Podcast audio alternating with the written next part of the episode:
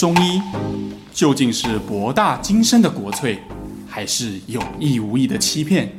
这里是肖玉一讲透中医。Hello，大家好，我是肖玉一。Hello，大家好，我是爽。我想跟肖律师分享，就是我前阵子不是国庆连假出去玩嘛，嗯，然后呢，我就搭了车去那个桃园玩。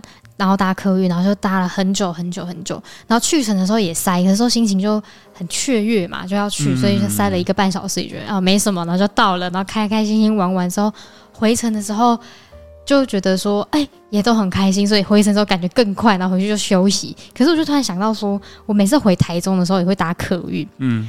那有时候家人可能就是知道一些有些人在吵架还是什么的，有事前有一些资讯嘛，然后回家的时候就算塞车，就会觉得哇，明明只塞两个小时，好两个小时如期到，会觉得说哇，怎么那么久，很累很累，搭车到心情不太好。然后到底为什么会有这个心境上的转变？就是想跟肖医师聊聊看。听起来你回家都蛮辛苦的呢，吼。我觉得这蛮辛苦的。应该是这样说啦，上要表达的意思是说。同样都是两个小时，甚至有时候，呃，去玩的那个路程，因为廉价常常会塞车啊，其实还更久。但是好像那个疲倦的感觉差的很多了哈。对对，就好像女生嘛哈，逛街买东西都不会累哈，走五个小时都不会累啊。叫她去爬山步道那不行哈，半个小时就累。但是抢购的时候排五个小时也不会累了哈。那没错，这个这个我们应该怎么样去？所以今天我们其实要讲一个主题，就是关于累的了哈。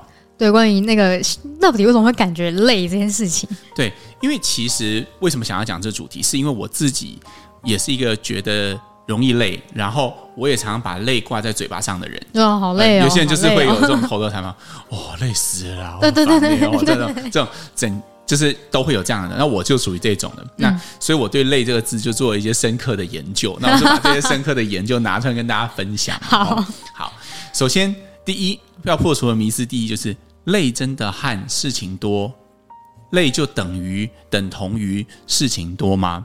那刚刚上举的开头这个故事就是说嘛，诶，可能。假日的时候，有时候事情更多哎。我们从早到晚都有拖，然后一拖接着一拖，哈，好开心哦。对，然后那个晚餐之后又接接着那个唱歌，唱歌完又有宵夜拖，然后还有些时候大学，我记得我们还会接吃早餐，然后通宵这样。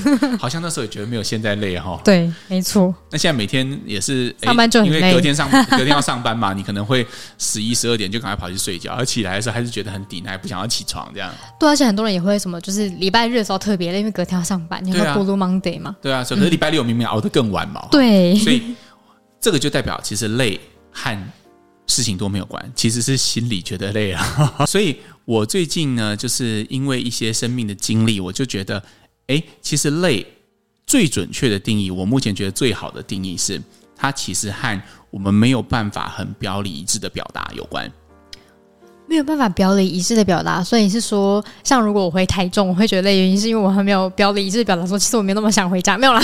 呃，应该是说，你刚刚说了嘛，你回家可能会听到一些资讯，好，或者是说长辈的一些抱怨，或是对你的一些期待，啊，对，或者是说，呃，亲戚朋友哈，对对你的一些关心哈，太多了，对对对，这这管到海边的关心哈，那这些东西其实就会造成，哎，可是你。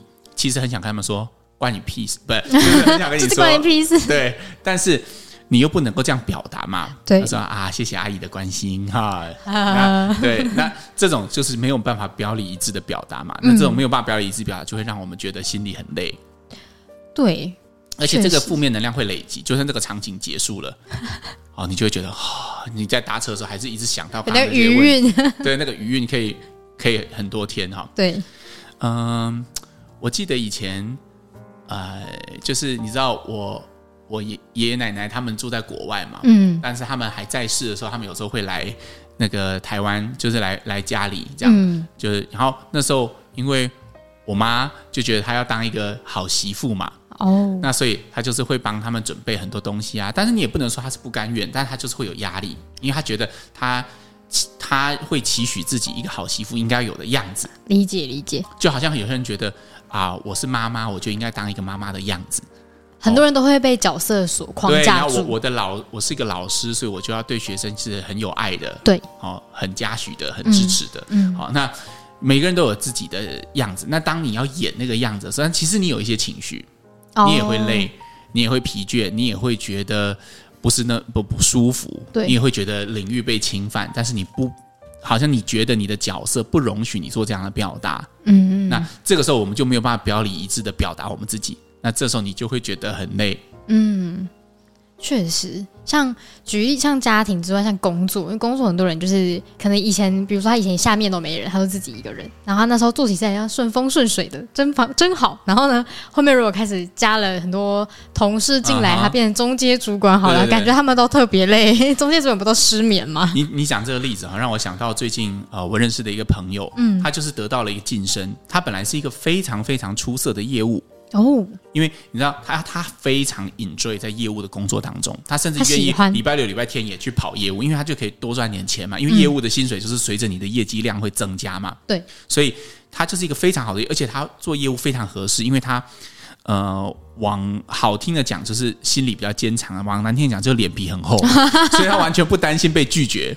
所以他攻击力又很强，OK，对，然后别人拒绝他也不觉得怎么样，如鱼得水，而且有时候还摆出一副姿态啊，你不买单就算了，起身就走人，这样，OK，对，就是一种很帅的，就很率性的一种业务的形象。嗯，但是他因为业务表现很好，其实很多呃表现很好的业务员都会面临这样的的的职场问题，他就被晋升成业务主管。哦，对，会。老板的想法是什么？如果我可以复制十个你，我不就赚翻了吗？对啊，对啊。所以你最好是来带组。当业务主管，告诉其他业务怎么做，怎么做嘛？哈，对。但是他就发现，他当了业务主管之后，他的第一线工作变少了，可是管理工作变多了。他就发现，哦，他开始累了。哦，开始很累。其实他做的事情是更少的，嗯、他大部分时间是待在办公室里面跟人沟通，不是他想做的。但是问题是，哦，他就开始觉得很累。为什么？他说很憋啊，因为你就觉得这个人就是很很懒惰。他其实是懒惰嘛，但他又不能讲他很懒惰。哦，不能直接，他只能一直觉得说，哎，他绩效就是很差，然后问，然后还要假好心关心说，哎，你最近是不是怎么啦？那其实你就觉得他很懒惰。嗯，那上面因为他是业务主管嘛，上面又会给他压力，哎，你你有 KPI 啊，你跟你怎么你怎么没达到啊？整体部门因为他不做业务了嘛，反而剩下十个加起来可能没他一个人做的多，所以整体业务部门的表现又是下降的。好怨哦，对，所以他又充满了一种压力。后来他主动就跟老板说他不要做这个，他又回去当业务了。嗯。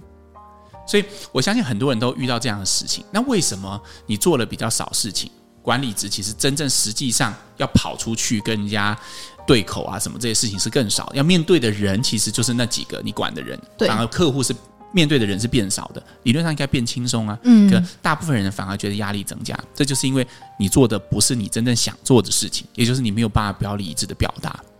但你觉得在工作职场当中要表里一致的表达，好像感觉有难度，还是那是我的刻板印象？就是 表里一致这件事情到底要怎么样去运行？OK，我觉得如果你觉得表里一致就是讲真话，就是讲难听话，就是会刺伤别人的话，我们可能要针对这件事情去做一些呃更深入一层来看哈。你有发现，我们从刚讲这个定义的时候，我觉得你第一反应就是哈。表里一致的表达，就这个这个虽然是中文，你也听得懂，但你会觉得这句话听起来就是有哪里怪怪的。嗯，对。因为呢，这个这个字其实是呃，我们中文里面本来没有的，就我们没有一个字是来呈现表里一致。哦，这个或者一个词，我们只能用一个句子。表里一致其实是一个句子嘛，就我们外面跟里面是一样的，就这大概这个意思。嗯，去表达出这个，但是英文是有的，比如像 authentic 就这个意思。嗯，那为什么没没有在中文里面找不到？因为我们的文化里面压根就不鼓励表里一致。我来举几字句，再转讲生命格言哈，生命格言，比如说“胜不骄，败不馁”哈，这个是什么意思呢？这就是叫你呃赢的时候，你明明心里很开心，你里面很开心，但是外面不能表现出来啊。那败不馁就是你里面明明很难过，但是不要哭啊。男儿有泪。不轻弹哦，这种你明明很难过，但是我们要不要表现出来？不是还有什么“形不形于色”吗？对，喜怒不形于色。对，好。然后我们中式的讲究什么呢？处事要圆融哦，圆融就是一种里面其实都想要砍死别人，外面要很 表现的很温和的样子。对对对对对。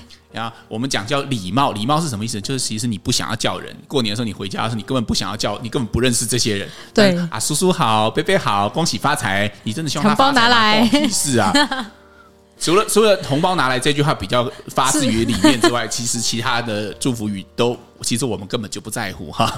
所以这是本质上，其实是我们从小到大的教育，在可能华人的圈子都是比较不表里一致。就是呃，以华人的呃文化、中式的文化来说，其实是不鼓励表里一致的，甚至认为表里一致是不好的。嗯，好，所以这种这种信念其实升值了在我们的文化当中。嗯，所以。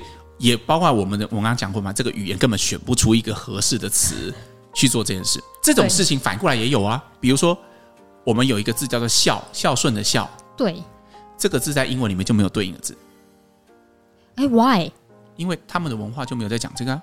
哦，嗯，所以对外国人来讲，没有孝顺这回事啊。父母亲生小孩是父母亲的选择，小孩大了自然就离开家里。好棒，不管父母亲也是刚好而已。对对啊，因为。对他们的文化来讲，这就是这样。父母也会接受，因为他们的文化里面就没有小孩子应该要孝这件事情。嗯，所以你看，我没有批评对错或者是高下的意思，而是文化本来就是每个不同的。对，那我觉得每个文化都是一个套餐，它有好就地方，就有不好的地方。嗯，那我只是在呈现的是，你看，我们彼此都有这种，他们有一个字专门在讲表里一致，可是我们没有，代表我们文化里面没有这一块，那就会造成中式文化里面特别的一些字。比如说，也是那个、那个、那个，呃，这个外国人比较不能理解的一些情绪，就对应而生。比如说委屈啊，对，委屈。那为什么？因为你没有办法表里一致，就会觉得委屈嘛，就是很憋，很憋啊，或者是很压抑啊。压抑啊。这确实确实，这些词就是这些对应的情绪，就是会应运而生嘛。因为你没有办法很好的表达，很那累，其实就是这些情绪的一个。一个比较 rough 的一种形容的感觉，比较温也是稍微比较温和的表达方法，对，比较温和的表达方法。嗯，所以我们可以看到哈，就是说，当一个人他，所以我们刚刚回到上的那个很好的那个问题，就是，哎，我们真的能够在职场上很好表里一致的表达吗？我觉得其实是可以的。表达其实不见得是一定要跟人家对冲，对吧？呃，也是对了。那表达其实就只是。哎，我们也可以很温和、很自在的表达出我们的看法。哎，你刚刚讲这个话让我觉得不舒服。哎，这样听起来又怎么样嘛？没有，只是我们不习惯这样做。嗯，但是如果你不喜欢这样做，你会怎么做？你会怎么说？通常会说的更糟。哦，对。比如说，我我举例哈，呃，夫妻间吵架，嗯，最常见不是说，哎，你刚刚那样子，其实让我觉得很不舒服，这样就等于示弱嘛？通常我们会怎么说？哎，你看那个谁谁谁都怎么一个老婆像你这样子？我们真的是想要拿我们的亲密的伴侣跟别人比较吗？其实也不是，是不是的？对。但是我们为什么要这样说？因为我们想要获得一个道德的制高点。哇，道德的制高点。对啊，嗯嗯嗯。因为跟别人比较，你看大家都这么做，你不这样做，那就是你错。嗯。那同样的，回到职场也是啊，我们很少和我们的下属表，尤其是下属表达说。啊，其实这个事情哦，我也不知道怎么做，大家一起来想想办法。你总觉得啊，主管要有主管的样子哦，对，你就算不知道，你要假装你知道。所以这时候我们会怎么做？你们好好做事就好，问那么多哦啊，别人都会啊，你们都不知道。你要不然 就是随便乱讲几句，或者是装高深哦。那不管哪一种，我们只是为了掩饰我们不知道的这个担心，嗯，然后害怕别人看不起，这才是你的理念，嗯，对。但是你你你扪心自问，如果是你的主管，当他在假装高深，或者是当他在这样飙出一句啊，你问这么多干嘛？你心里的感觉会比他跟你说，他诚实的跟你说，其实这件事情我压力很大，我不知道怎么办，但我们一起来想办法。哪一种你会觉得你会比较愿意跟这个主管继续走下去呢？但是讲真话的那个主管，所以讲真话真的等同于。不好吗？没有，我只是要你表里一致表达你真正的想法。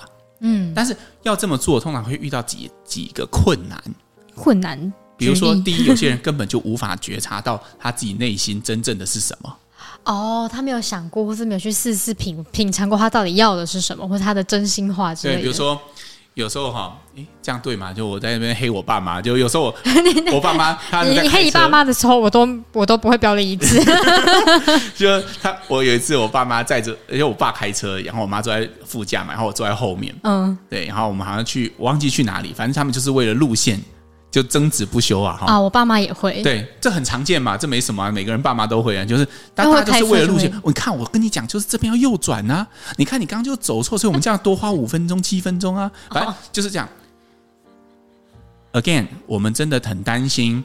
呃，在一个星期天，我们多花五分钟到七分钟在车上，那也是家庭相处的时光啊。你用来聊天也没什么，走错路有什么大不了的？嗯，确实。那我们出门的定向，出去玩的定向，真的是为了节食那五到七分钟吗？不是吧？但是为什么我们会这么说呢？没有人在意那五到七分钟，为什么你会说？你看，都是因为你走错了，我们才要 control 的那个心情。对啊，其实如果往自己内心去看，这是一种控制嘛。嗯，你希望别人照你的方式来，他没有照你的方式走，就是你。不听我的哦，嗯，对，所以那这如果每个人能够充分，那再往下看，为什么一定要别人听你的？哇，这是挖很深喽。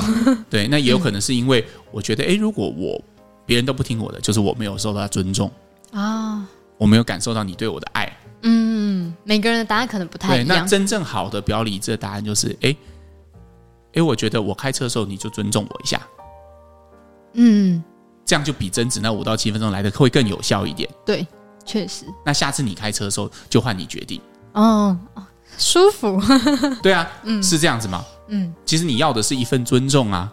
对，对啊。那有些人要的是面子。哎，你这样，比如说最常见就是，哎，老公、老婆，然后老公招待了一群同事来家里，哎，老婆脸色可能不是太好。啊，对对对对。哎，回去之后老公就大发脾气，哪有人像你这样的？那个塞宾。对啊，但是其实你真的在意的是什么？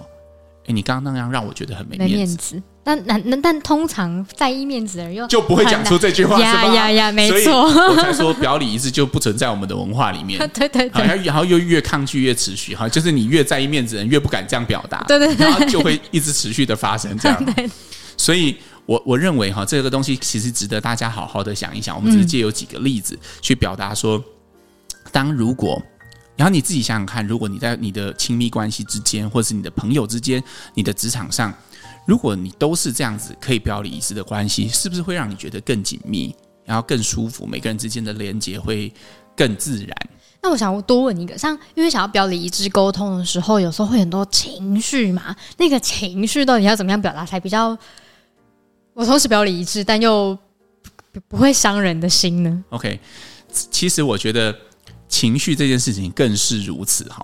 我们中式是鼓励喜怒不形于色嘛，意思说，情绪不要出来被别人看见。嗯，好，男儿有泪不轻弹，就是你想哭想哭，铁定是有情绪嘛，但是也是不要被看见。嗯，但是其实我觉得情绪有时候是一个呃非常有利的东西。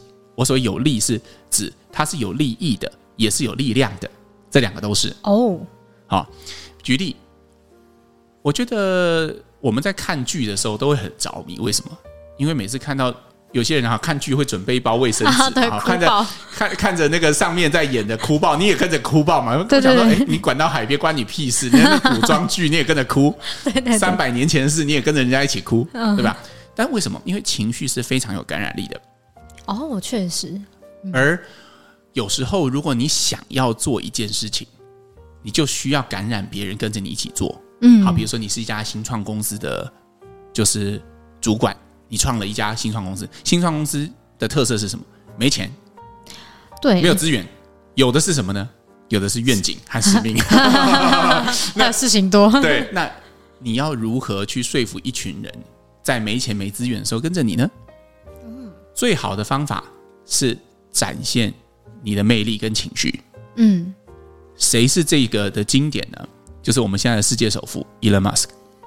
哦，你看哦，他不是一个会遮掩情绪的人，所以他也是一个很蛮有争议性的人嘛。哦，对了，对，他出过很多件事情嘛，比如说在 Twitter 上面飙骂，或者是为什么？可是大家不但他不但越来越有钱，而且大家越来越喜欢他。嗯，他有展现出一个很完美的人设吗？像传统的日本企业家稻盛和夫讲的，都是一些光荣、伟大、正确的事。我们人就是要坚韧，呃，大家会买他的书来看，但是。我们没有那么喜欢他，坦白说，对，也很难做到那种程度。对，但是 Elon Musk 就告诉你，哎，他那个泡妞照样泡，嗯、都是一些女明星，然后他喜欢的东西就是这些，但他告诉你，他的愿景是我们要上火星，嗯，我们要电动，我们要无碳，嗯，他他相信的事情他都在做，然后那些东西，哦、特斯拉刚开始完全不赚钱，嗯，每一年在亏损，连续亏损的第十三还是第十五年之后才翻正。那为什么那么多人买特斯拉股票？那么多人把钱投进去？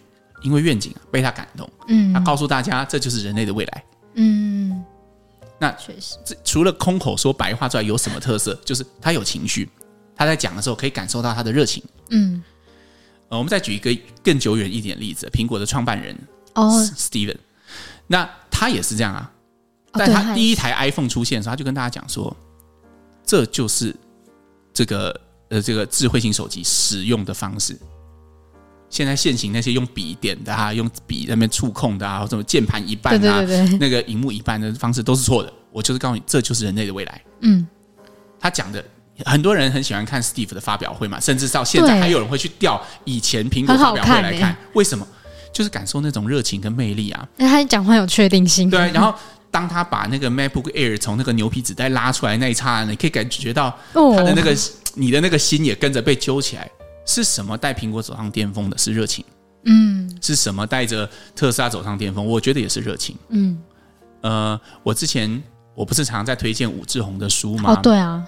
他觉得一个健康的一个健康的人的健康的身心的特色是这样的，就是他有自信，可以滋养自体。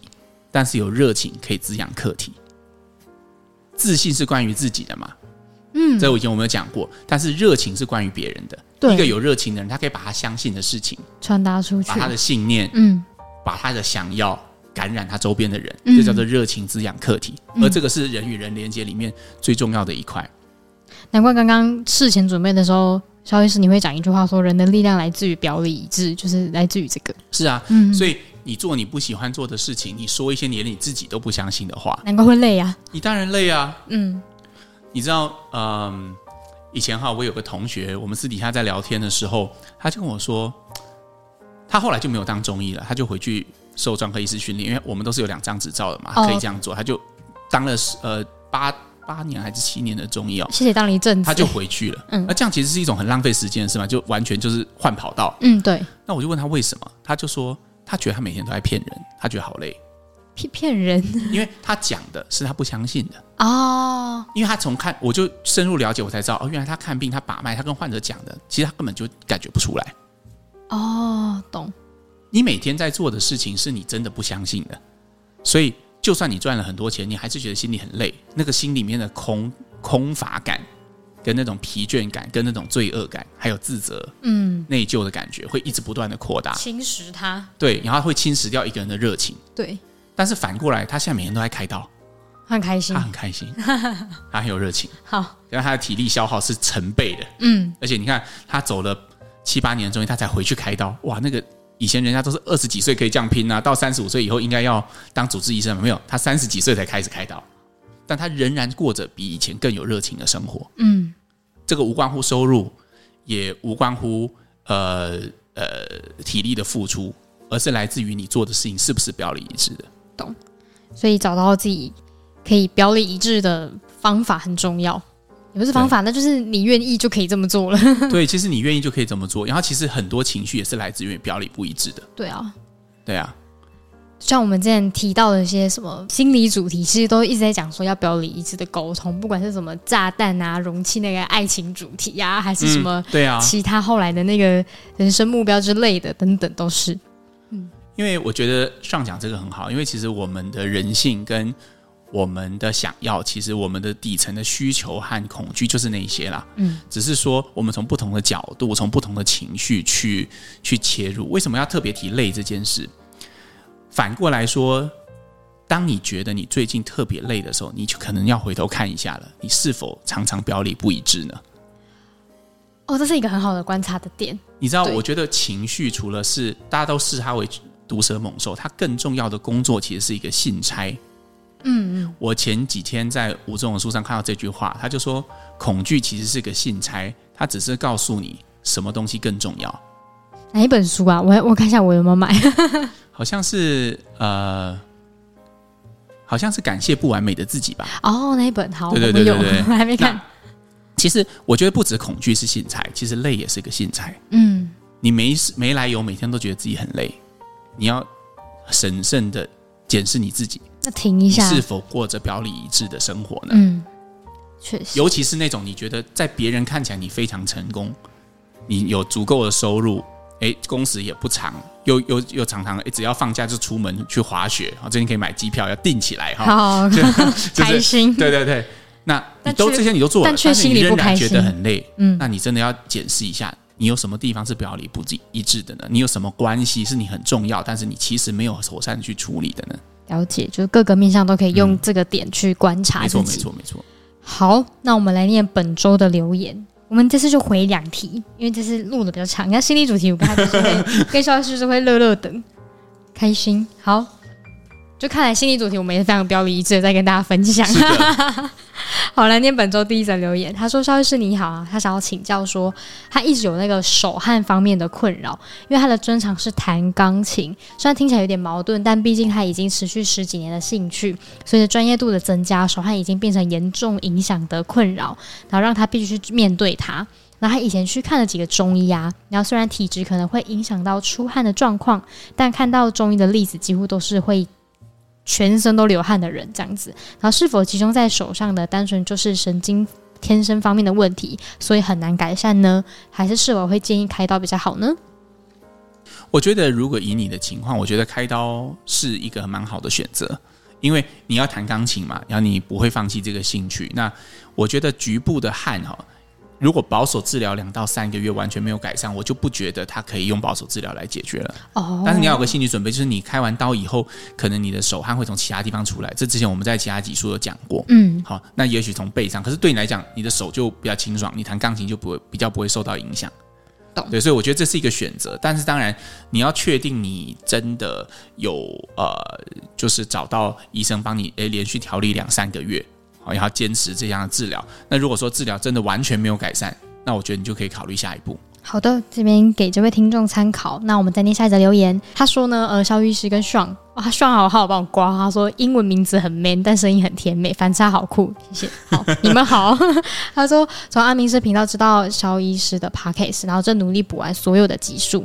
然后他想要问呢，如果父母啊大概都七十几岁，然后现在听力比较退化，然后一句话第一次一定都会听不清楚，都要重复讲很多次，然后身体会驼背，然后虽然平常会做简单的伸展，然后轻微的活动，比如说甩手操啊，或是左转右转这种身体扭一扭的，但核心也很无力。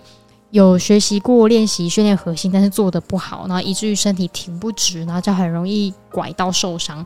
因为他们比较固执，然后认为人老了就是自然，就是人老了就是自然而然会这样子的反应，然后不太愿意看医生或想要改善，且都认为对生活没有影响，但是对家人有造成困扰这样子。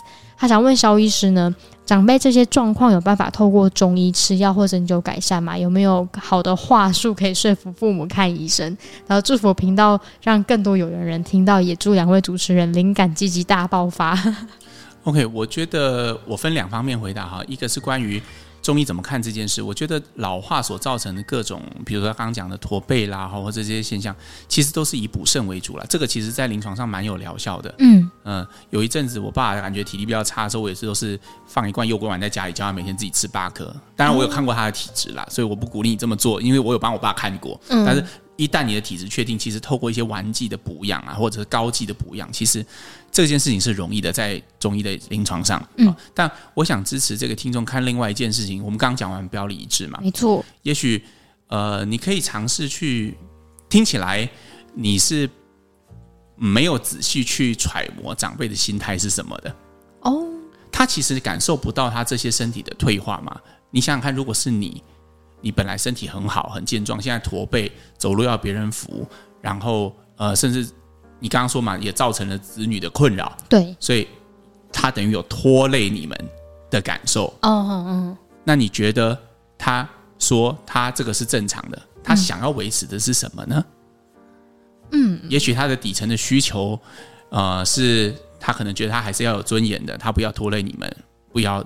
那你应该告诉他的，他会收到的话又是什么呢？那我觉得这个讲谈到这边，你应该知道我的意思，就是说，其实我想支持你看见的是，除了什么东西对爸爸妈妈有帮助，更重要是你用什么样的态度去表现，而不是什么的话术去表现。嗯，对，话术是关于怎么说，但是态度是关于你怎么想。嗯，那如果你心里想的就是你们就照我的，不然你会造成我的麻烦。你不管用什么话术，我觉得那些都是收不到的。了解。但是如果你你调整好你自己的心态，我我问你几个问题嘛，你回头看你自己是不是？其实你之所以，虽然你的语气里面有一点觉得长辈怎么那么固执，比较厌烦，但是你真的是这样想你的爸爸妈妈的吗？我想不是吧。嗯，你会来这边问这么长的问题，还先讨好我们，想要我们回答这个问题，那就是因为你真的很关心你的爸爸妈妈，没错，你真的很想为他们做什么事，为什么不表里一致的这样跟他们说？嗯，我真的很关心你们，那可不可以试试看？这个做法这样，可能会让你们更健康。嗯，我问过小雨，这个会让你们觉得更健康。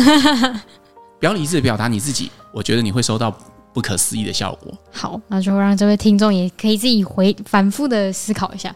好，那我们本周的留言就回答到这边。OK，我们下次再见喽，拜拜，拜拜。